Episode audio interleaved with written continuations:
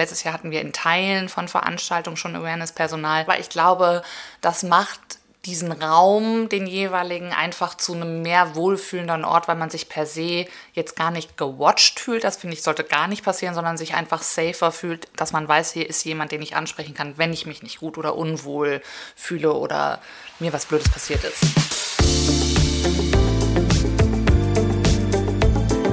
Talk mit K. Sarah Brasak. Hallo, liebe Kölnerinnen und Kölner. Hallo natürlich auch an alle anderen. Im Podcast Talk mit K unterhalte ich mich mit interessanten Menschen aus dieser Stadt. Immer im Wechsel mit Anne Burgma. Bevor es weitergeht, noch ein Hinweis in eigener Sache.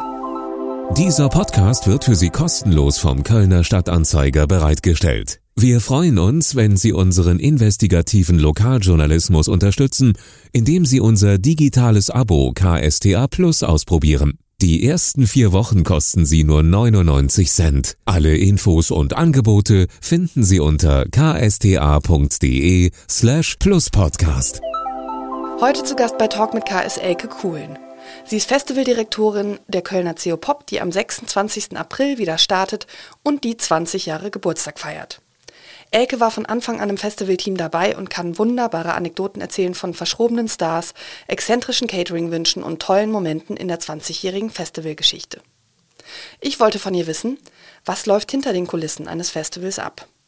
Wie kommt man ran an die Bands, die man unbedingt haben möchte? Warum schafft es die CO Pop, so viele weibliche Künstlerinnen zu bucken, obwohl andere Festivals behaupten, es gebe leider nicht genug? Und warum ist es im Jahr 2023 wichtig, dass ein Musikfestival mehr bietet als nur Musik? Zum Beispiel Yoga, eine Nacktperformance und Talks über mentale Gesundheit. Wir sprechen über das Verständnis von Popkultur der jüngeren Generation, warum Konzertsäle plötzlich Safe Spaces sind und wie Köln als Popstadt tickt und sich verändert hat nach dem Ende von Viva und dem Wegzug vieler KünstlerInnen und Plattenfirmen nach Berlin. Ich fand die Einblicke sehr interessant und hoffe, es geht euch genauso. Viel Spaß beim Gespräch.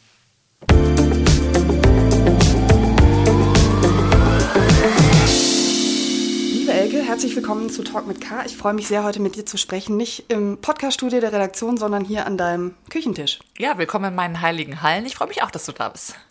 Äh, das schöne Festival CO Pop startet am 26. April und es ist ein ganz besonderes Festivaljahr, weil die CO Pop 20 Jahre alt wird. Und du bist Festivaldirektorin der CO Pop und damit verantwortlich für ziemlich vieles, was bei diesem Festival passiert. Und ich finde, Direktorin klingt so ein bisschen lustig, weil ich muss bei der Berufsbezeichnung Direktorin immer so an Schule denken oder an Zirkus. Also ich glaube, ich bin eher ein Zirkusdirektor als ein Schuldirektor, aber natürlich komme ich mir manchmal auch vor, als wäre es eine Schule. Vielleicht ist es ein Mix aus beidem. Es ist ein Beruf, der viele Facetten hat. Jetzt ist die CO Pop ja 20 Jahre alt und das fühlt sich irgendwie alt an erstmal, aber mit 20 Jahren ist die CO Pop ja jetzt eher so im unteren Durchschnittsalter der FestivalbesucherInnen oder vielleicht so im, genau im Durchschnitt. Was würdest du sagen? Ach, du meinst unsere Besucher, wie alt die sind? Ja, die sind eher im unteren Durchschnitt. Also ich würde prinzipiell sagen, dass wir viel Programm machen für, wie soll ich sagen, 14 bis 29-Jährige und deren heißen Themen versuchen darzustellen. Jetzt äh, bist du von Anfang an dabei gewesen, zwischendurch ein paar Jahre auch äh, mal woanders, aber seit 2018 wieder fest an Bord. Ähm, nimm uns doch mal mit in die Gründungszeit. Also wie wild, chaotisch, planvoll und aufregend war das damals? Die, Gerade die ersten Festivaljahre waren ja auch finanziell alles andere als sicher. Mm, total. Also es war auch einfach eine ganz andere Zeit, bis hin so, dass mich 20 Jahre sozusagen auch alt fühlen lässt. Oder ich bin in Teilen jetzt sozusagen mit CO-Pop alt geworden. Ähm, ja, das waren erstmal praktisch damals so wilde Dudes. Da waren auch noch andere Leute dabei als äh, Norbert und Ralf. Aber Norbert und Ralf sind natürlich heute noch dabei, die damals auf mich zukamen und sagen, lass ein Festival machen, die Popcorn geht weg, komm, wir machen das. Und das war schon eine schöne und eine wilde Zeit und eine Rock'n'Roll-Zeit, die auch in Teilen naiver war als heute. Und weil sich Teile des Systems der Musikindustrie, würde ich fast sagen, auch mit den Jahren verändert haben, einfach wirklich tatsächlich ein bisschen mehr so rock'n'rolliger und wilder deswegen, weil es das so ein bisschen her, komm, wir machen mal das, komm, wir machen mal das. Ich glaube, ich versuche zumindest, dass wir uns das ein bisschen noch beibehalten können, aber times are different. Was macht es jetzt schwieriger, das so anzugehen? Mhm, viele Strukturen auch von Bands sind wesentlich professioneller. Das ist jetzt prinzipiell auch erstmal was Gutes, aber lässt halt manchmal, keine Ahnung, Handschlagdeals oder ey, komm, ist doch scheißegal, was du trinkst, ähm, nicht mehr stattfinden. Okay, also da geht es dann darum, was steht im Backstage-Raum zum Beispiel an Getränken. Genau, also selbst die kleinste Band hat mittlerweile fast immer schon einen Rider oder ein professionelles System hinter sich. Ja, ähm, darauf äh, kommen wir vielleicht äh, gleich noch zu sprechen, was es da auch an, an, an, an dievenhaften und, und weirden Wünschen gibt. Lass uns doch mal so ähm, ganz klassisch starten. Also wenn du mal zurückblickst, so welche Momente oder Bilder haben sich ähm, dir für immer in dein Gedächtnis oder vielleicht auch dein Ohr eingebrannt aus ganz unterschiedlichen Gründen, wenn du auf das Festival guckst. Wir können ja mal mit den Highlights starten, also den schönsten Momenten. Äh, natürlich war es ganz, ganz toll, dass wir den ersten Festivalauftritt damals von Arcade Fire hatten. Das lässt mich bis heute so ein bisschen stolz sein. Also erst recht, was aus dieser Band weltweit geworden ist. Das war damals was ganz, ganz Schönes im Jugendpark. Dann gab es zu der Zeit auch so klassische Rock'n'Roll-Geschichten, ähm, die ich auch schon oft und gerne erzählt habe, ähm, den Sänger von Visage, Steve Strange, im Kühlschrank des Kompakt Backstages. Ich glaube, es war CO-Pop 2009. Der saß im Kühlschrank. Das ist schon, wenn man den auch googelt, ein sehr besonderer Mensch gewesen. Gott hab ihn selig, er ist mittlerweile verstorben. Ähm, der war einfach total weird. Der hat sich halt in einem Napoleon Bonaparte-Kostüm in Kühlschrank eingesperrt des Compact Backstages und den auch von innen zugehalten und wollte den auch nicht mehr verlassen. Okay, also nicht weil dem warm war, sondern weil der irgendwie weil in einer psychisch genau, schwierigen Phase war, möglicherweise. Okay. Und dann steht man vor dem Kühlschrank und sagt, komm bitte raus, du hast einen Auftritt, oder? How are you? We need some drinks. You can stay in there. Ähm, genau, solche Sachen, ähm, das waren auf jeden Fall so denkbare Momente oder äh, als Patrick Wolf einfach die Show am Offenbachplatz nicht um 22 Uhr pünktlich aufhören wollte und ein bisschen ausgerastet ist und nach meiner Freundin Katrin, die damals Tontechnikerin war, Stühle geworfen hat. Das war immerhin mein NMI-Moment. Der war damals noch was Besonderes, wenn man im New Musical Express in England irgendwie vorkam. Ähm, das waren auf jeden Fall wilde Sachen aus der ersten Zeit und jetzt ist an praktisch meiner zweiten Phase Theopop tatsächlich total schön, dass es um den gesamtpopkulturellen Kosmos geht und nicht only um Music. Mhm.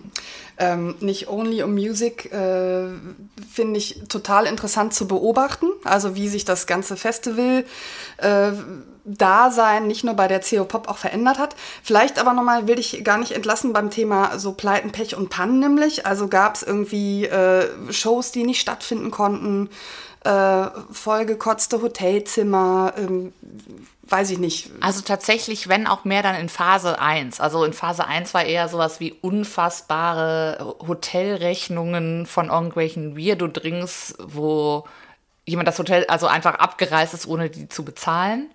Äh, das passiert tatsächlich zumindest nicht, dass es mir jetzt spontan einfällt, in der zweiten Phase, also sprich seit 2018 ist, sind solche Dinge nicht mehr so passiert. Okay, die ähm, Bands haben sich also auch äh, in der Hinsicht professionalisiert, dass jetzt nicht mehr der Fernseher aus dem Hotelzimmer geworfen wird, oder? Ja, das wahrscheinlich, oder dass wir nicht mehr so viel Gitarrenmusik, obwohl ich will das auch nicht gar nicht sagen, das hat jetzt gar nicht unbedingt was mit dem Genre zu tun, aber dass sowas jetzt gar nicht mehr so viel passiert ist. Man hat jetzt noch so Verpeilo-Geschichten dabei, wo man denkt, so, hör, ich dachte, ich spiele am Samstag, aber nee, nein, du spielst Freitag. Ähm, dass solche Dinge passieren, aber ähm, und dann rutscht euch am Freitagnachmittag das Herz in die Hose, weil er einfach noch nicht angereist ist oder sie. Ja, das war jetzt Gott sei Dank ein paar Mal eher, dass es praktisch vorher ist. Nee, nee, nee, nee, nee, nee. Oder du, es fängt um 14 Uhr an und nicht erst um 17 Uhr. Ähm, solche Dinge halt. Ähm, wir hatten das Thema eben, äh, das ist ja so, was sich äh, Menschen, die jetzt nicht so viel mit KünstlerInnen zu tun haben, landläufig vorstellen, dass es da auch unheimlich komplizierte und schwierige Typen gibt. Du hast gerade gesagt, es gibt heute Listen, was dann im, äh, im, im Backstage-Raum zu essen stehen darf, zu trinken äh, stehen darf. Ähm, sing doch davon mal ein Lied. Also es gibt natürlich, also wir haben auch ja nicht mehr so gigantische Bands. Also wir haben keine Arcade Fires, Fettes Brots, äh, Dresden Dolls, Dinosaur Juniors und so solche großen internationalen Acts, die wir praktisch in meiner ersten Phase Theopop hatten. In der Liga spielen wir ja gar nicht mehr so viele. Ähm, ja, es sind schon dieses so, ey, am besten wäre es Manuka-Honig anstatt normaler Honig. Ähm, solche Dinge kommen immer mal wieder vor. Ähm, aber eher die Professionalisierung, dass jemand überhaupt schon Rider hat, das ist auf jeden Fall war vor 20 Jahren einfach nicht so. Also dass eben jetzt schon kleine Bands sagen, ich hätte gerne fünf Brötchen, einen Kasten Bier, äh, einen trockenen Weißwein und gerne Mangosaft. Ähm, das war früher eher in der Liga einer Madonna gefühlt. Äh, so unterwegs und das hat sich einfach über die Jahre, über meine 20 Jahre jetzt Musikindustrie in dem Sinne oder Live-Industrie auch echt total verändert. Ich glaube, die Liga einer Madonna ist jetzt auf 9 Grad gekühltes Wasser, 25 weiße Nelken und ähnliches. Also ich glaube, da haben sich dann auch nochmal die Maßstäbe immer den Reiter von Brian Ferry so, jeder Raum, den er betritt, bevor er die Bühne betritt, bitte mit weißen Lilien aufgrund des Duftes ausstatten. Ja, Genau. Äh, Gibt es denn Dinge, wo, also sagt ihr dann, wir versuchen eigentlich alles möglich zu machen, weil uns ist auch wichtig, dass die KünstlerInnen happy äh, sind? Oder sagt ihr dann noch irgendwann mal, Leute, es gibt, es gibt fünf Brötchen, aber Mangosaft können wir jetzt nicht irgendwie bei so und so viel auftretenden Acts jetzt Also wir versuchen tatsächlich so viel wie geht möglich zu machen. Unsere Produktion hat aber auf jeden Fall ein Auge drauf, wenn da jetzt noch, das machen Glänze auch ganz gerne, 46 Grußpostkarten aus Köln und äh, sieben Paar graue Socken. Das ist dann das, was nicht passiert um den Mangosaft versuchen wir uns noch zu kümmern. Du hast es eben angesprochen, also es fällt total auf, wenn man sich das Programm der diesjährigen Hip-Hop anguckt, aber auch schon in den vergangenen Jahren gefühlt immer stärker. Es geht immer noch hauptsächlich um Musik, klar, aber es sind auch immer mehr andere Dinge im Programm, die erstmal nichts mit Musik zu tun haben. Erzähl doch mal, wie das in diesem Jahr aussieht, bevor wir dann vielleicht auch über die Gründe zu sprechen kommen, warum das sich so verschiebt. Ähm, ich glaube, das ist in Teilen das Interesse von jungen Menschen, nennen wir es jetzt mal so, aber nicht nur natürlich von jungen Menschen, Musik ist Kern-DNA der CO-Pop und soll auch immer so bleiben. Und die meisten Programmpunkte werden auch immer Musik bleiben. Aber eben, es gibt einfach im popkulturellen Kosmos einfach noch mehr als nur Musik. Und ich finde, gerade ein Festivalrahmen kann diese Überschneidung auch total gut darstellen. Also ne, über Podcast, Workshops, aber auch Dance-Performances, Beauty-Floors, also eben ganz, ganz unterschiedliche Sachen sind und Themen sind ja Dinge, die Menschen interessieren und die aber, finde ich, wunderbar in die Gesamtkugel, Kugel weiß ich nicht, ob das jetzt das richtige Wort ist, aber in den Gesamtkosmos von Popkultur passen.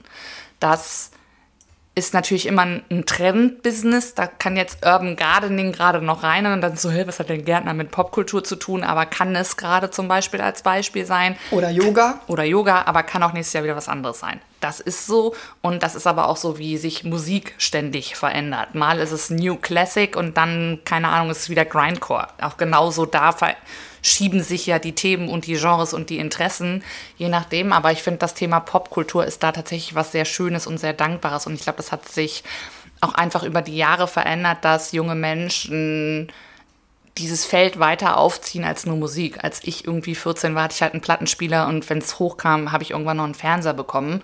Aber dann hat es irgendwann aufgehört und dann betraten halt Computer im Besonderen und allgemein unsere Welt.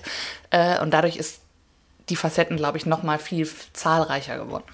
Ja, wobei ich würde sagen, irgendwie gehäkelt oder gekocht oder gegärtnert oder so hat man natürlich auch ja früher, ne? Also ähm, ohne dass das jetzt Bestandteil von Festivals gewesen wäre. Das stimmt, aber hat praktisch sozusagen, früher war das die 14-jährige Stefanie, heute ist es die 14-jährige Lea, ähm, aus anderen fast würde ich sagen Backgrounds dann gehäkelt oder eben nicht. Jetzt ist dann Häkeln oder DIY oder however you wanna call it tatsächlich noch viel mehr dann ein popkulturelles Phänomen. Früher hat Stefanie das wahrscheinlich eher dann im Handarbeitskurs gemacht oder mit Mama zu Hause. Okay. Ähm, Koch-Influencer äh, wird auch dabei sein, äh, habe ich gelesen. Podcast über Mental Health oder gerade dieses Thema Mental Health ist mir, glaube ich, äh, mehrfach gleich aufgefallen. Mhm. Ähm, warum ist das gerade so ein wichtiges Thema? Ich glaube, das hat total viel damit zu tun. Ich bin total dankbar zum Beispiel über diese Kooperation mit Nadine Breety, die prinzipiell eine sehr bekannte deutsche Influencerin ist, äh, falls Leute die nicht kennen, mit wahnsinnig viel Followern auf TikTok. Ein junger Mensch ist, der aber auch praktisch jetzt ein Buch darüber geschrieben hat, wie hart ihn das belastet. Also ich glaube, das ist einfach ein Thema, wo immer offener drüber geredet wird und als Recht in Sparten, zum Beispiel dieser Popkultur, was Influencer zum Beispiel angeht, die junge Menschen auch oft verspüren, ist einfach Druck performen zu müssen oder zu sollen. Und da Aufklärungsarbeit in Anführungszeichen zu leisten, aber auch das einfach zum Thema zu machen, das ist so, ey, wir alle haben Stress, ist auch okay, dass das so ist und du kannst auch drüber reden. Performance müssen nicht auf der Bühne, sondern im Leben, ne? Und ja. auch im Vergleich zu Instagram-Fotos, die unrealistisch sind und ähnlichem. Also der, der Gesamtkosmos, in Anführungszeichen, sind wir ein bisschen wieder bei diesem oldschooligen Vergleich. Ich in meinem Dachkinderzimmer mit einem Plattenspieler und heute sozusagen, wie viel auf junge Menschen einprasselt an Einflüssen aus dem Popgolden, aber auch natürlich über Social Media. Was äh, mir sehr auffällt bei Konzerten, zum Beispiel bei Billie Eilish, die im vergangenen Jahr in Köln gespielt hat, ähm, die hat zwischendurch zum Beispiel auch eine Ansage gemacht, äh, wo sie gesagt hat, Leute, guckt euren Nebenmann, eure Nebenfrau an, ähm, guckt sie nicht abschätzig an, guckt sie nicht gehässig an, sondern guckt sie eben an als Menschen und äh, nehmt euch vielleicht sogar einen Arm und habt euch lieb, sag ich mal, und passt auf euch auf. Und das hier ist ein Safe Space, wo sich jeder wohlfühlen soll. Ähm, das Wort Safe Space und auch das Thema Wohlfühlen, also ich finde das, ich fand das sehr beeindruckend, weil so das Klischee von Pop und Rock'n'Roll ist dann, ich mache eine wilde Show und das Publikum soll feiern und eine gute Zeit haben. Aber dieses Thema so zu platzieren, das scheint mir auch sehr, sehr ähm, jetzt zeitig zu sein. Genau, also das ist auch sozusagen das Thema Awareness alleine und auch eben Safe Space, wie du sagst, ist auch ein Thema bei der CO Pop. Ähm, das ist in Teilen weil wir in so vielen Venues als Beispiel sind, wahnsinnig schwierig und kleinteilig zu installieren. Wir versuchen das in diesem Jahr überbordend zu installieren und dass es aber eben auch da ist, dass in allen Main-Venues zum Beispiel Awareness-Personal ist, dass man immer ansprechen kann, wenn man sich nicht gut fühlt, unwohl fühlt oder unsicher ist, um eben auch Safe Spaces zu haben. Aber genau wie du es gesagt hast, es ist immer mehr ein Thema, was Gott sei Dank auch Aufmerksamkeit findet, seinem eigenen Druck oder Unwohlsein auch eine Stimme geben zu dürfen und zu können. Tatsächlich habt ihr dann in den Venues jemanden, den ihr auch vor dem Konzert möglicherweise einführt und sagt, geht hier hin oder geht zum blauen genau, Licht dass wir Awareness, erkennbares Awareness-Personal haben und wir werden auch ein Safe Space, also wenn gar nichts, also wenn man sich, wenn man sich wirklich ganz rausziehen möchte, dass wir auch ein Safe Space den können wir nicht in jeder Venue einrichten vom Prinzip her, aber ein, so, wie soll ich sagen, einen gesammelten Safe Space hört sich so ein komisches Wort an. Aber ähm, um Leute, die wirklich einmal ganz raus wollen, auch in einen Safe Space, das sagt das, der Begriff an für sich ja schon, ähm, denen das anbieten zu können. Und das ist eine Premiere auch in diesem Jahr bei der CO Dass wir uns wirklich mit kon also richtigen Konzept und einem wirklichen Safe Space und überall, also letztes Jahr hatten wir in Teilen von Veranstaltungen schon Awareness-Personal, ähm, das aber jetzt versuchen, komplett zu installieren und darüber auch aufzuklären, das ist jetzt nochmal ein Schritt vorwärts. Das kann man bestimmt nochmal besser machen, das ist, glaube ich, ein Prozess. Aber ähm, dass wir das versuchen anzufangen, umzusetzen, genau. Mhm. Kannst du was aus den Erfahrungen vom vergangenen Jahr sagen? Also wurde dieses Awareness-Personal tatsächlich angesprochen oder geht es auch immer darum, dass man halt einfach sagt, wenn was ist, könnt ihr, aber man rechnet jetzt nicht unbedingt damit? Ähm, ich möchte ehrlich gesagt gar nicht damit rechnen. Also toi, toi, toi, dass man das nicht in Anspruch nehmen muss. Aber ich glaube, das macht diesen Raum, den jeweiligen, einfach zu einem mehr wohlfühlenden Ort, weil man sich per se jetzt gar nicht gewatcht fühlt. Das finde ich sollte gar nicht passieren, sondern sich einfach safer fühlt, dass man weiß, hier ist jemand, den ich ansprechen kann, wenn ich mich nicht gut oder unwohl fühle oder mir was Blödes passiert ist. Woher kommt dieses Bedürfnis, dass man, ähm, dass man diesen Safe Space so haben will? Würdest du sagen, das war eigentlich immer schon da und nie thematisiert? Oder ähm, mir kommt das irgendwie neu vor. Dass, äh, also ist es ja auch sozusagen in dieser Ausprägung, aber ich frage mich, woher das kommt. Ähm, ich glaube, das kommt in Teilen. Ich kann das auch nur vermuten. Im Gegensatz, sage ich jetzt mal, zu meiner Sozialisierung, wo ich mir das bestimmt an manchen Fällen auch gewünscht hätte, dass es das gibt. Aber da eher noch mehr so in meinem Fall zumindest das eher war, da muss ich mich jetzt selber drum kümmern, ähm, dass diese Themen, also genau wie gerade schon besprochen, so wie Mental Health und Awareness und Diversity natürlich eine viel lautere Stimme jetzt finden und auch zurechtfinden und man sich dementsprechend auch mehr darum kümmert. Du hast äh, gerade eben schon angesprochen, dass ihr unglaublich viele Venues bei der CO Pop habt, also auch wirklich die kleinste Kneipe und ja, nicht nur auch dann kleine und viele Venues, sondern auch eben Acts, die da wirklich im Halbstundentakt hintereinander auftreten müssen. Also wenn man sich das Programm anguckt, dann denkt man, das ist ja eine irre Logistik, die dahinter steckt, wo auch super viel schiefgehen kann. Du bist ja äh, Direktorin dieses, dieses äh, Zirkuses, äh, dann äh, erzähl doch mal. Ich meine, ja, da muss man ja auch unfassbar viele zugleich. Genau, das sind, ist halt Fluch und Segen zugleich, weil es halt wahnsinnig kleinteilig ist. Also gerade in Momenten wie jetzt, zehn Tage vor Festival, ist es eher auch ein bisschen sowas wie, fuck, ich hätte bitte eine eingezäunte grüne Wiese mit drei großen Bühnen fertig. Äh, das würde mein Leben gerade einfacher machen oder unser aller Leben des Teams. Natürlich macht es das halt einfach aus, dass es so kleinteilig ist, dass es so viel ist, dass, sage ich jetzt mal, Ehrenfeld brennt ähm, und so viel eben los wird und man rumziehen kann und überall ist was und hier ist noch was Kleines und da ist was Schönes und hier ist was Überraschendes. Aber das ist, dahinter steckt eine wahnsinnige Logistik, die das eben sehr kleinteilig macht und natürlich auch in Teilen einfach viel kostspieliger und teurer macht und viel härter zu finanzieren macht als eben die eingezäunte grüne Wiese. Kostspielig äh, ist ein Stichwort, weil ihr ja Tickets verkauft natürlich. Ihr habt Tagestickets, ihr habt Tickets für die einzelnen Shows. Vielleicht kommen wir auf die einzelnen Highlights auch nochmal zu sprechen gleich. Aber ihr habt vor allen Dingen ja auch ein großes äh, Umsonst- und drinnen-draußen-Programm. Also Samstag ist, äh, ist ja der Ort, wo man im vergangenen Jahr auch beobachten konnte, dass die Fenloher Straße, die ja auch abgesperrt ist, äh, zu einem Teil äh, komplett gerammelt voll war. Sehr, sehr gute Stimmung, ähm, sehr viel. Ja, total. Also das hat mich, muss ich jetzt nochmal ja. sagen, so glücklich ja. gemacht, weil ich mir das auch aus den, nicht aus den Fingern gesogen habe, sondern wenn man solche Ideen ja hat, sowas zu installieren, ist das ja schon sowas wie letztes Jahr an dem Samstag, wo man aufsteht, so scheiße, hoffentlich ist da jemand. Äh, weil sonst kann ich jetzt hier auch meinen Hut nehmen und ich habe so dafür gekämpft, dass wir dieses Konzept so verändert haben und dass es eben aufgegangen ist, dass die Leute es auch annehmen und alle Bock haben. Ähm, genau, dementsprechend ist jetzt wieder Samstag und Sonntag auch Teile for Free-Programm. Es ist aber auch weiterhin Bezahlprogramm. Also es gibt alle großen Venues, die wir bespielen, sind im Ticketsystem für alle vier Tage, die wir in Ehrenfeld sind, Donnerstag bis Samstag. Genau, und Samstag und Sonntag gibt es auf der Fenloher Straße und um die Fenloher Straße herum auch viele weiterhin, in den, gerade in den kleineren Venues eben umsonst Programm. Dann lass das Thema Finanzierung noch mal ein bisschen nach hinten schieben. Vielleicht kannst du noch mal sagen, also wenn ich jetzt kein Ticket habe, ähm, was kann ich da am Samstag machen? Da kannst du auf die Fenloher Straße gehen und in unserem Timetable kann man auch genau sehen, was ist for free, was kostet Geld, welche Shows oder Programmpunkte kosten Geld. Aber da sind noch ganz viele Sachen übrig, wie die Rollschuh-Disco, äh, kleine Shows im Lo-Fi, ähm, der Markt an für sich mit äh, ganz vielen unterschiedlichen Aktionen, die hier stattfinden, vom Brooks Lauf. Man kann äh, verkleidet äh, zehn Kilometer sind es, glaube ich, oder fünf Kilometer laufen gehen. Ähm, mit hunderten Leuten dann zusammen. Mit hunderten Leuten mhm. zusammen, mhm. im, im Kostüm, in Brookschuhen zum Beispiel. Ähm, Rollstuhl-Disco habe ich schon gesagt, kleine Shows in zum Beispiel dem Lo-Fi oder dem EDP.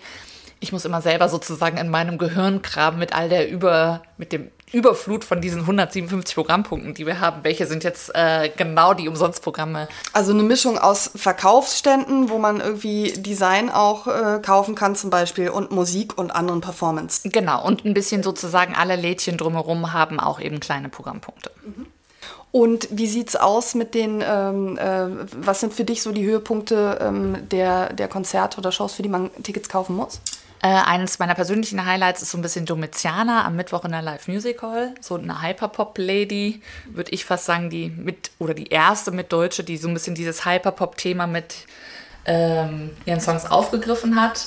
Jetzt musst du mal für alle erklären, die Hyperpop noch nie gehört haben, was du darunter Ach, verstehst. Genau, Hyperpop ist, finde ich, ein halbwegs neues Genre, äh, das sich ein bisschen anhört wie immer durch eine Maschine gelaufen, würde ich jetzt sagen, und oft sehr grell daherkommt. Ich hoffe, das beschreibt das sehr gut. Ansonsten Domitianer anhören.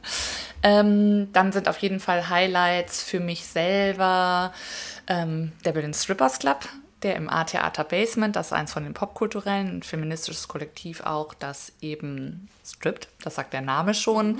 Warum strippen die?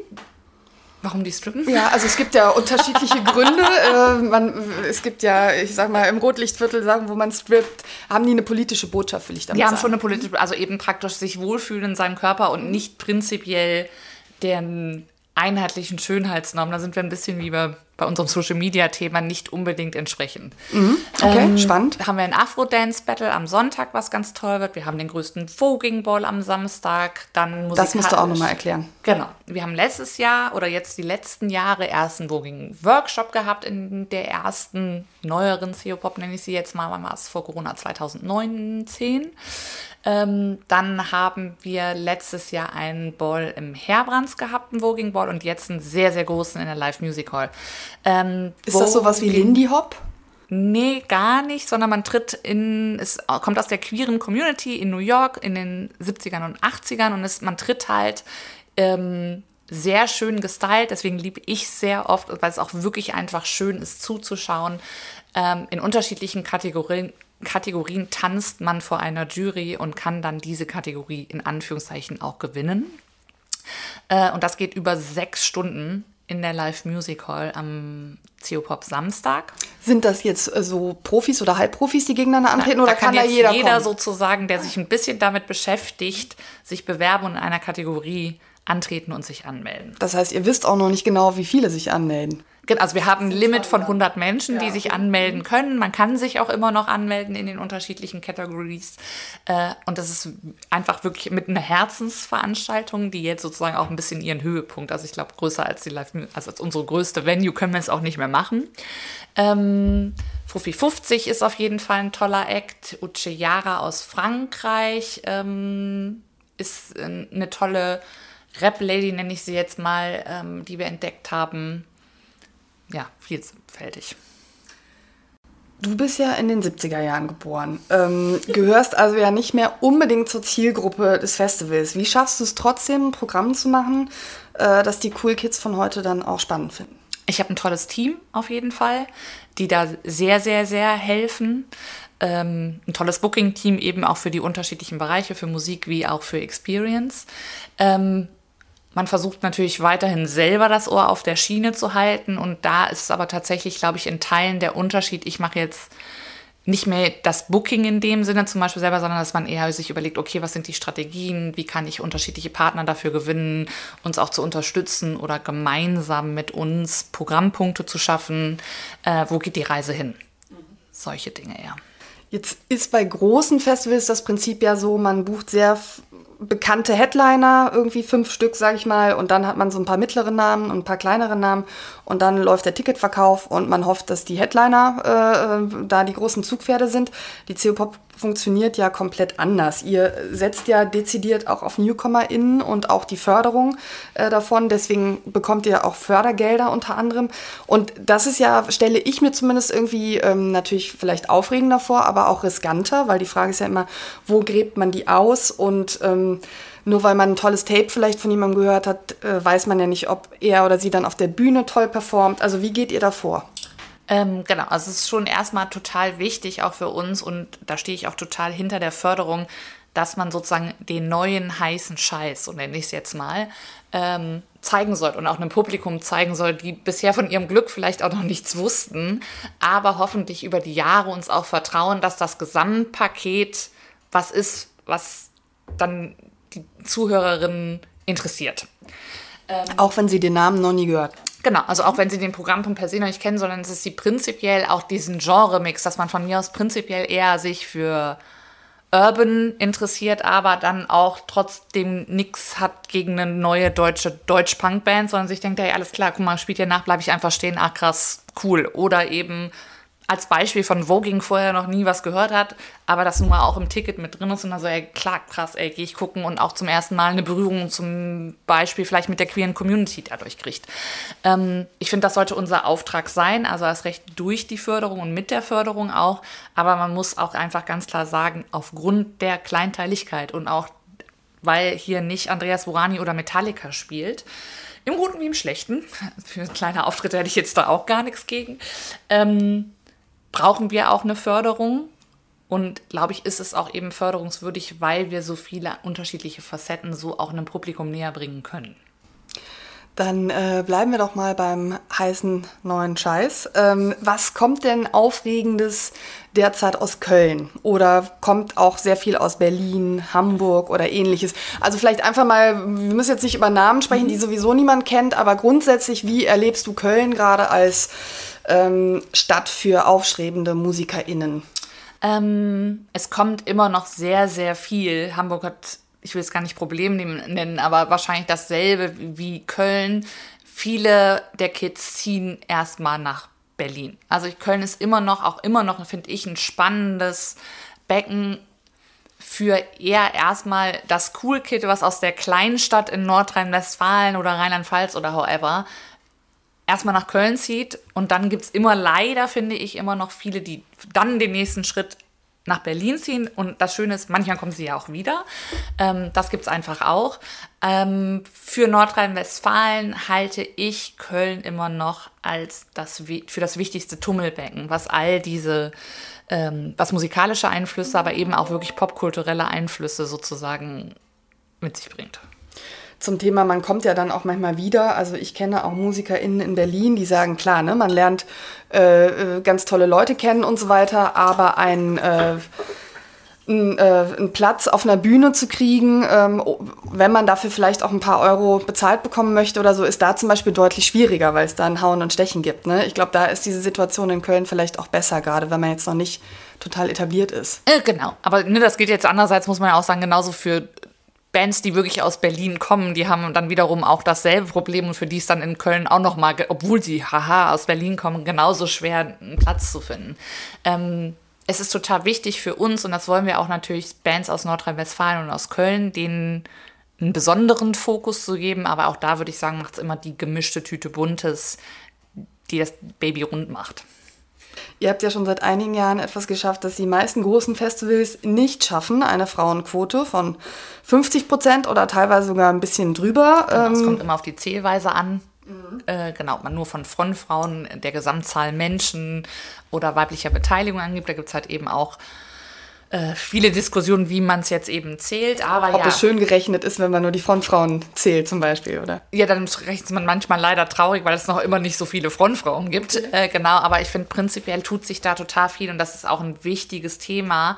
Da bin ich schon eher froh, dass wir nicht Headliner getrieben sind, weil es tatsächlich noch viel weniger Headlinerinnen äh, gibt, also das Recht auf den deutschen Markt, würde ich sagen.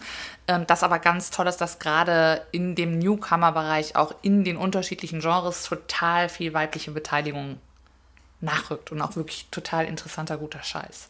Also das ist ja immer das Argument der anderen Festivals, wir finden einfach keine guten Frauen oder so. Ähm, äh, Im Newcomer-Innenbereich würdest du aber sagen, ist das, äh, entwickelt sich da ganz deutlich was auch jetzt? Total. Also ich finde, wenn man tatsächlich auf Quote achten möchte und die darstellen will, kann das jedes Festival. Das ist dann vielleicht nicht grundsätzlich im Headlinerinnenbereich, aber egal ob das jetzt ähm, ein Support Act ist auf Natur, da wird es immer genug weibliche Support Acts geben. Das ist einfach so. Oder eben praktisch in dem ganzen Newcomerinnenbereich kann das jedes Festival. Davon bin ich eigentlich überzeugt, dass es da, dass man da total viel machen kann, wenn man es möchte. Und wenn du jetzt mal den Vergleich ziehst äh, zu 20 Jahren äh, früher, als du angefangen hast, ähm, war die Situation da schon ähnlich oder hat sich wirklich wahnsinnig viel getan? Ähm, das kommt jetzt, finde ich, total darauf an, wie man es betrachtet. Damals war der Fokus, also muss ich sagen, als ich vor 25 Jahren angefangen habe, Shows zu buchen, war es unbedingt, da gab es so Riot Girl äh, aus den USA von mir aus noch, aber dass das alles, der Fokus lag gar nicht so schwer auf dem Thema Diversity und Gender Equality in dem musikalischen Bereich. Also für, ich habe den zumindest nicht so wahrgenommen, wie ich den heute wahrnehme. Ähm, da hat sich auch zum Guten das Business halt total verändert und auch der Fokus total verändert. Ähm, aber natürlich gab es auch damals schon, also nehmen wir alte Lineups, die Dresden Dolls hatten weibliche Beteiligung, Arcade Fire auch, aber auch natürlich gab es eine Menge so Rock-Dudes-Bands, die wir gemacht haben oder DJ-Acts, die nicht unbedingt ähm, weiblich waren, aber auch Ellen Alien gab es damals schon. Ähm, macht es was anderes mit dir, wenn du eine Frau auf der Bühne siehst, die äh, Musik macht? Mit mir selber glaube ich nicht, nee. Mhm. Ich glaube aber nichtsdestotrotz ist das, oder das zeigt vielleicht auch die Veränderung, dass es so viele neue, gute Bands mit weiblicher Beteiligung gibt oder Acts mit weiblicher Beteiligung gibt oder überhaupt weibliche Acts gibt, ähm, dass der Fokus langsam darauf, dass vielleicht mehr junge Ladies sich dann auch denken, ey, ich mache jetzt Musik, why not? Und da vielleicht vorher, vielleicht früher eine größere Berührungsangst war, aber der Gedanke gar nicht kam, weil es auch keine Vorbilder gab. Was ich immer wieder von Frauen höre und was ich total nachvollziehen kann, ist, dass sie sagen, man identifiziert sich völlig anders. Also weil man kann ja wirklich sein wie das Vorbild, was man nicht sein kann, wenn es ein Mann ist. Das gilt ja also, in Kinofilmen und ähnliches auch genauso, ne? Total. Also das ist auch ein bisschen so ähm, durch die jetzige Debatte zu dem Thema oder die Aufmerksamkeit merke ich selber, wie ich mich da drin sehe, weil es gab das für mich gar nicht so, diese Vorbilder. Dementsprechend habe ich mich jetzt ein paar Mal schon gefragt, hätte ich Vorbilder weibliche gehabt, was wäre denn, wie wäre ich denn dann geworden, wenn ich mich hätte orientieren können? Oder war mein kleines Vorbild Courtney Love leider auch noch genau das Falsche? Keine Ahnung. Es gab einfach gar nicht so viel weibliche Beteiligung. Also jetzt mal egal, businessmäßig wie aber auch inhaltlich auf der Bühne war es nicht so vielfältig wie heute. Ihr habt in diesem Jahr auch einen queeren Schwerpunkt. Vielleicht kannst du darüber noch ein paar Sätze verlieren. Genau, das ist natürlich auch ein Thema, dem wir uns annehmen möchten zum Thema Diversity. Wir haben eine tolle Kooperation mit der LAG Lesben und dem queeren Netzwerk hier in Nordrhein-Westfalen, um auch auf dieses Thema einen Schwerpunkt zu bringen und, sage ich jetzt mal, den Kids das auch noch mal näher zu bringen, zum Beispiel wie mit dem Voging Ball oder eben Acts, die sich prinzipiell ähm, für das Thema stark machen. Ich finde das immer total schwierig, das so zu belabeln, weil das prinzipiell uns und allen anderen, glaube ich, auch erstmal egal ist, wer mit wem schläft und das will ich auch gar nicht abfragen. Ähm, aber ähm, dass wir auf das Thema Queer einfach auch einen Fokus legen möchten. Mhm. Ja, finde ich auch total schön und bin total gespannt, was da, äh, was, was mich da auf der Bühne erwartet. Ähm, das Thema Wokeness ist ja auch äh, ein Thema, wo ich mich jetzt gefragt habe, ob es als Festivalveranstalter dann auch manchmal oder zunehmend heikler wird, wenn man so ein Programm macht, weil man immer stärker aufpassen muss, dass man nicht einen Künstler oder eine Künstlerin bucht, die dann mit irgendeinem Lied, ich sag mal, eine Gruppierung beleidigt hat oder ähnliches, weil und dann hat man einen Shitstorm in den sozialen Netzwerken. Genau, also ich finde das auch schwierig. Also das ist oft ja so ein Grad oder erst recht, wenn man anfängt, edgy auf eine Form zu werden, kann man dadurch auch angreifbarer werden. Und ich finde, da muss so jeder so seinen Weg finden oder zu dem stehen, warum man sich auch für einen Künstler oder eine Künstlerin entschieden hat, gegebenenfalls. Auch von mir aus dann nochmal einen Rückzieher machen, wenn man Dinge erfahren hat, ähm, die man vorher nicht wusste.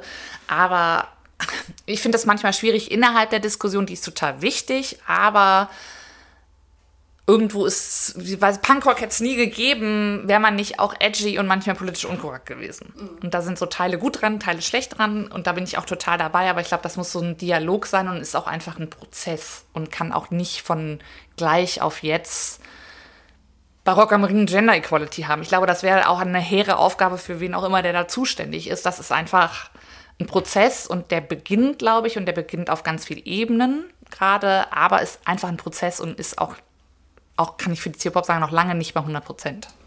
Also ich würde auch sagen, es ist ein guter Prozess, aber auch ein Prozess, der eben äh, sozusagen manchen Übertreibungen möglicherweise auch begegnen muss. Ne? Ja, man hat dann auch viele offene Flanken einfach automatisch. Mhm. Ich würde gerne noch ein bisschen äh, mit dir backstage gehen und einfach mal über die Orga-Seite von äh, einem Festival nochmal sprechen. Ähm, du bist ja schon sehr lange im Musikfestival-Business aktiv, hast auch für Electronic Beats äh, äh gearbeitet und da auch mit, sehr großen Bands zu tun gehabt, äh, unter anderem nur bei Electronic Beats. Eine ganz profane Frage, wie kommt man eigentlich an die Telefonnummern von diesen großen Bands? Also wenn ich jetzt überlegen würde, Depeche Mode auf meinem Geburtstag wäre ja irgendwie nett, hätte ich jetzt erstmal keine Ahnung, wie kommt man überhaupt an die ran? Ich würde sagen, das ist in ganz vielen Teilen, ganz viel Netzwerkarbeit über die Jahre. Also, dass du Kontakte aufgebaut hast, die gegebenenfalls die Agentenmanagement oder Dave Gahans Telefonnummer haben könnten, dir auch vertrauen, wenn du sie kontaktierst, dass es nicht der letzte Scheiß ist und nicht der Geburtstag deiner Oma. Ähm, und dann ist es, hat es total viel eben mit Geld und Konzept zu tun.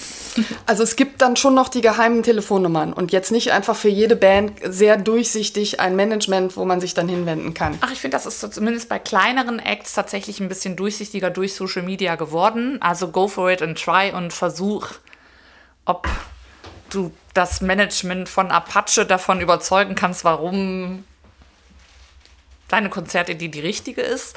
Ähm, das findet man schon im Netz, dann ist halt immer die Frage und auch fair enough von diesen Personen, die dann hinter dieser Nummer oder dieser E-Mail stecken, antworten die dir oder eben nicht. Mhm. Okay, also es wurde auch schon oft nicht geantwortet in den letzten 20 Jahren bei dir. Es wird Gott sei Dank immer ein bisschen weniger, weil es auch natürlich mit Frustration zu tun hat. ähm, aber klar, das gibt es halt auch. Oder äh, wunderbare englische Agenten-Mails, in denen einfach nur nicht Hallo und äh, bis dann, sondern da steht dann einfach nur No. Okay, ja, das ist eine eindeutige Antwort immerhin. ähm, du bist ja jetzt schon äh, am Programm 2024 CO-Pop äh, dran, zumindest in den Anfängen. Äh, die Vorläufe werden immer länger, habe ich gehört, was das Buchen von Bands äh, angeht. Jetzt weiß ich nicht, ob das für kleine wie große gilt, aber was ist der Grund dafür? Äh, das ist eine gute Frage, was der Grund dafür ist. Also irgendwann hat es, also gefühlt in meinen 25 Jahren Booking, ist es immer schlimmer geworden mit den Vorläufen, also schlimmer aus meiner Perspektive, weil man immer noch viel früher planen, kalkulieren etc. Äh, muss. Ich glaube, in Teilen ist es dankbar. Ich glaube, es liegt auch an den Struktur professionalisierteren Strukturen der Acts, dass für die die Welt dadurch auch planbarer wird.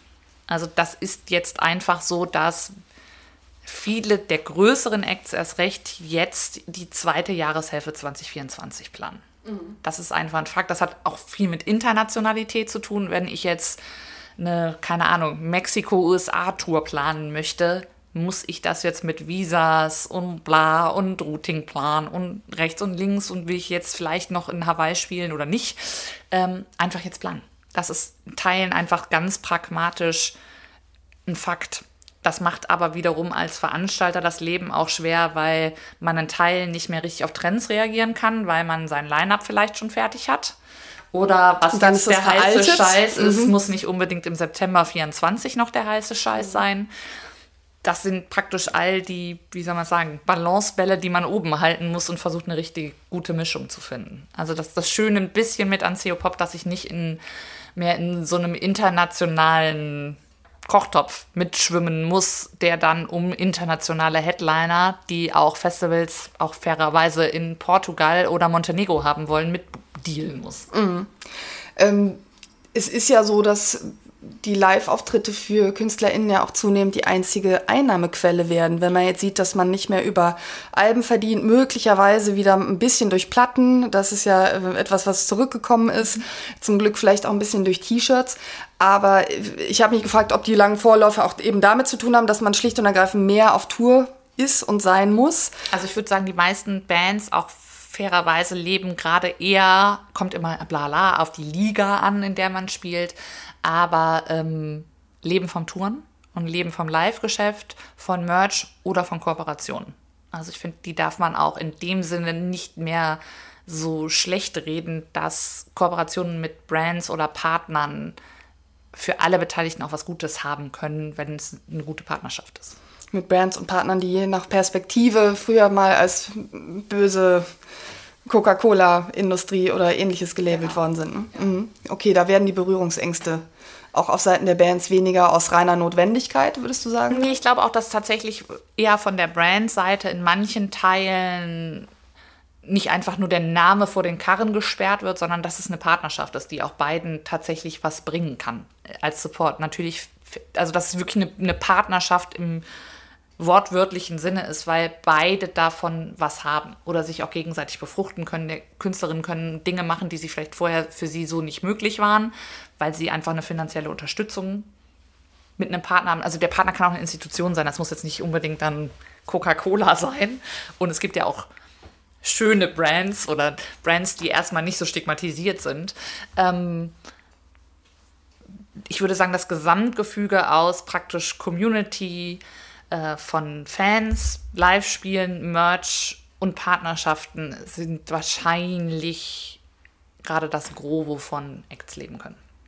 Was mir als Konzertbesucherin auffällt, die Tickets werden teurer insgesamt, was natürlich damit zu tun hat, dass auch die Bands teurer werden, dass durch Corona Menschen aufgehört haben, im Business zu arbeiten und die, die da jetzt noch arbeiten, zum Beispiel Tontechniker, höhere Preise aufrufen können. Ähm, wie wie ist das bei euch? Also sowohl auf der Ticketpreisseite, ähm, wo ihr sicherlich dann auch intensive Diskussionen führt, wie viel kann man nehmen, wie viel muss man auch mehr nehmen, aber auch auf der Seite, ähm, welche Bands können wir uns überhaupt leisten? Genau, also das ist einfach so ein Mischspiel. Ich möchte, was die Ticketpreise angeht, eigentlich niederschwellig bleiben. Vom Prinzip her, für 23 Euro kriegt man, keine Ahnung, was ist es jetzt im Durchschnitt, 40 Acts, die man sich Ist ein ansehen Tagesticket, kann. 23 das ist Euro, ein ne? Tagesticket ist äh, 23 Euro, genau. Äh, da ist relativ viel, wenn man sich das runterrechnet, äh, für die 23 Euro praktisch drin. Dann muss man es auch fairerweise runter. Da sind schon Ticketgebühren drin, da ist Steuer drin. Also das, da bleiben ja auch keine 23 Euro bei uns in Anführungszeichen hängen. Äh, und genauso sind die Strukturen teurer geworden. Ich meine, das, damit haben jetzt alle nach Corona zu kämpfen. Ich bin eher gespannt, wo führt das jetzt im Markt hin in Hinsicht auf 24 und 25. Beruhigt sich das wieder? In Teilen würde ich sagen, vor Corona war auch ein hartes Overplay. Also das Angebot war gigantisch. Die Leute haben aber trotzdem nicht mehr Geld im Portemonnaie. Also das sind jetzt ganz viele Diskussionen oder Dinge, die man sich jetzt einfach anschauen muss. Wohin, wie geht es jetzt weiter? Wie entwickelt sich der Markt, was die Live-Industrie angeht? Mhm. Was dann auch die Preise für die Bands beeinflusst natürlich. Genau, ich finde es auch fair enough. Also es gab ja jetzt auch eher Bands da draußen, die finde ich auch richtig und das auch öffentlich kundgetan haben, dass sie Shows absagen müssen aufgrund der Ticketverkäufe oder sich die Struktur so nicht leisten können, einen Tourbus zu mieten und zwei Tontechniker und Lichttechniker etc. mitzunehmen. Mhm. Ähm, Corona-Krise, Förderung floss reichlich, äh, habe ich von vielen MusikerInnen gehört, zum Glück, denn sonst gab es ja praktisch keine Einnahmequelle während der Pandemie. Ähm, jetzt äh, versiegt diese Förderung. Und äh, wenn wir jetzt mal so die Musikszene in Deutschland auf die Couch legen, oder du als Expertin, wie, wie geht's den äh, MusikerInnen gerade? Ich glaube, das ist so, wäre jetzt mein Gefühl, da kann ich überhaupt nicht für alle sprechen, aber das auch erstmal so, so eine Neuorientierung. Also das Gute an dieser Corona-Förderung war ja, es gab sie. Das war mega geil, dass es das überhaupt gab. Und ne, weil auch wirklich richtig harte Existenzängste da waren und die Leute aufgefangen worden sind und das auch in einem soliden Maße fast, würde ich sagen. Es gilt bestimmt nicht für jeden, aber vom Prinzip her war erstmal zumindest eine Grundhilfe da. Und jetzt ist aber natürlich auch wieder so eine Neuorientierung. Jetzt, you have to do it on your own again. Und das ist so, das ist jetzt keine Förderung, sondern entweder du begeisterst Leute von dem, was du machst, oder leider nicht. Und du, wenn du dich dafür entscheidest, davon leben zu müssen oder leben zu wollen, ist in Teilen auch It's the fucking game. Und ich glaube aber nichtsdestotrotz ist da so ein Mittelding. Ich glaube, das ist gut, dass die Politik wach geworden ist, dass Popkultur auch was Förderungswürdiges ist. Das ist ein langer, zäher Kampf aus meiner Perspektive dass das auch so gesehen wird. Und da ist aber, glaube ich, aus meiner Perspektive erstmal gut, dass das passiert ist und jetzt auch so angekommen ist in Teilen wegen Corona. Ihr seid ja ganz gut da drin, Förderungen an Land zu ziehen, ist mein Eindruck, und könnt auch dadurch ja das tolle Programm machen, das ihr macht. Ähm, habt ihr Sorge? Ähm, auch das, also für auch unsere Förderung ist nicht für immer. Ja, ja, genau. Das ist natürlich auch ein Thema, was, was uns beschäftigt. Also in der Hoffnung, dass man uns weiter als förderungswürdig sozusagen sieht, weil wir eben so kleinteilig sind. Wir könnten nicht zwingend am Markt bestehen in dem Format, wie wir sind, mit den Newcomerinnen, die wir zeigen. Das ist auch einfach ein fucking Fakt, äh, der so ist. Ähm, nichtsdestotrotz hat das natürlich auch mit Argumentationsketten und so weiter zu tun, ob man das weiterbekommt. Die ist auch nicht in Stein gemeißelt, was jetzt prinzipiell schade ist, aber in Teilen auch verständlich. Das ist auch so ähnlich wie für Musiker und Musikerinnen immer wieder in Teilen ein neues Game. Wir müssen langsam zum Schluss kommen. Lass uns in der Zugabe noch ein bisschen über Köln sprechen, weil äh, der Podcast heißt Talk mit K und du weißt, dass die KölnerInnen nichts lieber mögen, als äh, über Köln äh, erzählt zu bekommen, vor allen Dingen von Leuten, die gar nicht aus Köln sind. Und du bist nicht aus Köln, du bist nämlich am Niederrhein aufgewachsen und bist dann erstmal nach Berlin gegangen, wie ähm, viele und bist dann aber nach Köln äh, gekommen vor 20 Jahren. Und ähm, damals waren ja in Köln noch Plattenfirmen ansässig. Es gab die Popcom, äh, so und auch da muss man ja sagen, gab es einen großen Wegzug nach Berlin, während du nach Köln gekommen bist. Wie hat sich die Popstadt Köln verändert in den vergangenen 20 Jahren? Ganz kleine Frage jetzt zum Schluss. ja, voll, ist eher so gigantisch. Als ich praktisch hierher kam, also antizyklisch von Berlin nach Köln gezogen bin, wann war das? 2002. Ähm, genau, da gab es ja noch sowas wie Viva, die EMI war riesig. Ähm, hat einfach der Mediapark wurde gebaut gefühlt. Ähm, lauter die Popcom war hier, die größte Musikmesse der Welt war es ja damals. Ähm, einfach ein ganz, ganz anderer Schnack, der es jetzt ist. Die Specs gab es noch, es gab die Intro noch, also alles Dinge, die es ja gar nicht mehr gibt, die damals wahnsinnig wichtig waren für den popkulturellen Kosmos auch. Ähm, ich glaube, da hat sich ganz viel neu sortiert. Es gibt, ähm, finde ich auch immer wieder schön, tolle Konzertreihen in Köln von vorne, die es gibt. Ähm, es gibt kleine Booking-Agenturen, die sich auch hier gründen. Ähm, ganz viel eher nicht mehr in so einem, nenne ich jetzt mal Gigantismus, heißt es so, Gigantismus, ähm, wie Viva oder Verlage oder Major-Plattenfirmen, sondern dass es vielmehr einen kleineren DIY-Charakter hat mit vielen kleinen, sympathischen, netten Butzen, sage ich jetzt mal, die aber maximal 20 Leute da zu arbeiten haben und nicht 200. Und der Prozess ist hier weiterhin im Gang und ich finde, das ist auch schön zu sehen. Davon gehen natürlich wieder Leute auch, die gehen auch von mir aus nach Berlin oder however, aber es gibt auch genauso eben Leute, die hierher ziehen und neuen guten Scheiß machen. Wenn du jetzt äh, einem Ausländer oder einer Ausländerin, die hier nach Köln kommt, erklären müsstest, so Unterschied zwischen Köln und Berlin, was würdest du sagen? Äh, kleiner. Äh, sowas wie eine Szene ist, glaube ich, übersichtlicher. Dafür würde ich sagen, ist der Nahkampf in Berlin viel größer. Das ist hier einfach so sweeter, nicer und dass der Culture eben so ein bisschen so ein Culture ist. Äh, und einen auch dann eher in seine Arme nimmt, äh, im Gegensatz zum in den Nahkampf zu gehen. Äh, bei der Lit Cologne schwärmen die Autorinnen über Köln und sagen, begeisterungsfähigste Publikum, was sie überhaupt ähm, jemals irgendwo gesehen haben. Also in diesen Superlativen wird das zumindest dann, dann weitererzählt. Äh, was sagen denn die KünstlerInnen, die zur CO-Pop kommen, über die Stadt? und über äh, das Festival. Die, man, vor allen Dingen dieses Kleinteilige merke ich immer wieder sozusagen auch die Entscheidung, ganz viel in Ehrenfeld zu machen, das war genau die richtige gewesen, weil das so ein bisschen so ein Wandel natürlich ist von so einem Kölschen Viertel, äh, was Künstlerinnen ganz oft eben ganz sweet finden. Also eben so von der Dönerbude über die Hipsterboutique bis das nette Café und eine Kölschkneipe. Ähm, das ist tatsächlich, glaube ich, so ein Mix, der noch eher selten ist, zum Beispiel in Berlin. Mhm. Und das ist, glaube ich, was, was viel abgefeiert wird und für gut befunden wird, dass es so, ein, so eine kölsche Kultur und auch so ein bisschen im Guten wie im Schlechten, wenn man drinsteckt, aber auch diesen Knüppel gibt. Mhm. Jetzt ist ja Ehrenfeld äh, schon immer Home Turf auch der CO Pop äh, gewesen, ähm, spielt jetzt sogar eine nochmal viel wichtigere Rolle, weil wirklich fast alles auch dort stattfindet. Ähm, Gentrifizierung ist aber natürlich ein Thema, schon weit vorangeschritten. Etliche Clubs äh, mussten dort weichen. Wie beobachtest du diese Entwicklung?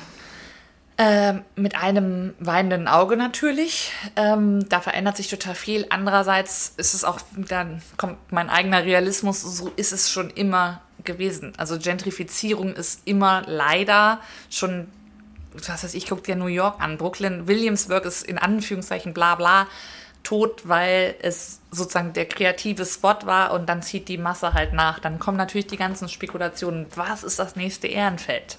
Ich weiß es auch nicht, aber ich glaube, das ist in Teilen der Lauf der Dinge, auch wenn der weh tut und man guck dich um, wir sitzen in meinem Wohnzimmer. Ich wohne seit 15 Jahren in Ehrenfeld und das hinter dem Gürtel. Früher war es noch sozusagen, Alter, wo ziehst du hin? Voll weit raus. Man ist ein Teil, genau, man ist Teil der Gentrifizierung. Das ist man auch sozusagen. Das war ich hier wahrscheinlich dann einfach auch, ähm, dass das so ist. Mir blutet das Herz sozusagen, dass das so ist, aber ich glaube, die Realität ist wiederum so, dass Gentrifizierung immer stattfinden wird und auch vielleicht schwer aufzuhalten ist. Man kann Dinge bewahren und das sollte man auf jeden Fall, auch wenn da Meilensteine, sage ich jetzt mal, gesetzt worden sind. Oder mir tut es leid, dass es Underground weg ist. Das, ist so, das hätte nicht passieren dürfen, aber ähm, da wird auch ja viel getan, um Dinge erhalten zu können. Also könnte es sein, dass die Pop irgendwann mal auf die Schelsee geht und in Mülheim und Kalk äh, die Feiermeile macht. CO Kalk, CO Meerheim, das hört sich alles toll an. CO Zollstock. Vielen Dank für das Gespräch, Elke. Und viel, viel Spaß bei der CO Pop. Und ich bin total gespannt, was ihr dieses Jahr auf die Beine gestellt habt. Ich wünsche gutes Wetter für den Festival Samstag äh, und eine volle Hütte auf der Fenlohr. Ja, das hoffe ich auch. Dankeschön. Danke dir.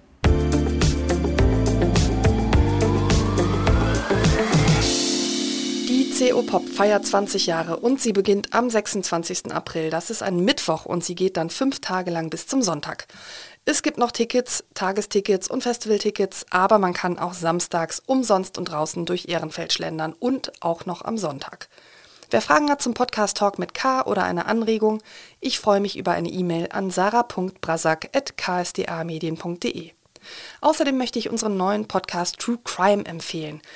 Ich finde ihn sehr gut gemacht und spannend. Bis zur nächsten Folge sage ich Danke, Tschüss und auf Wiederhören.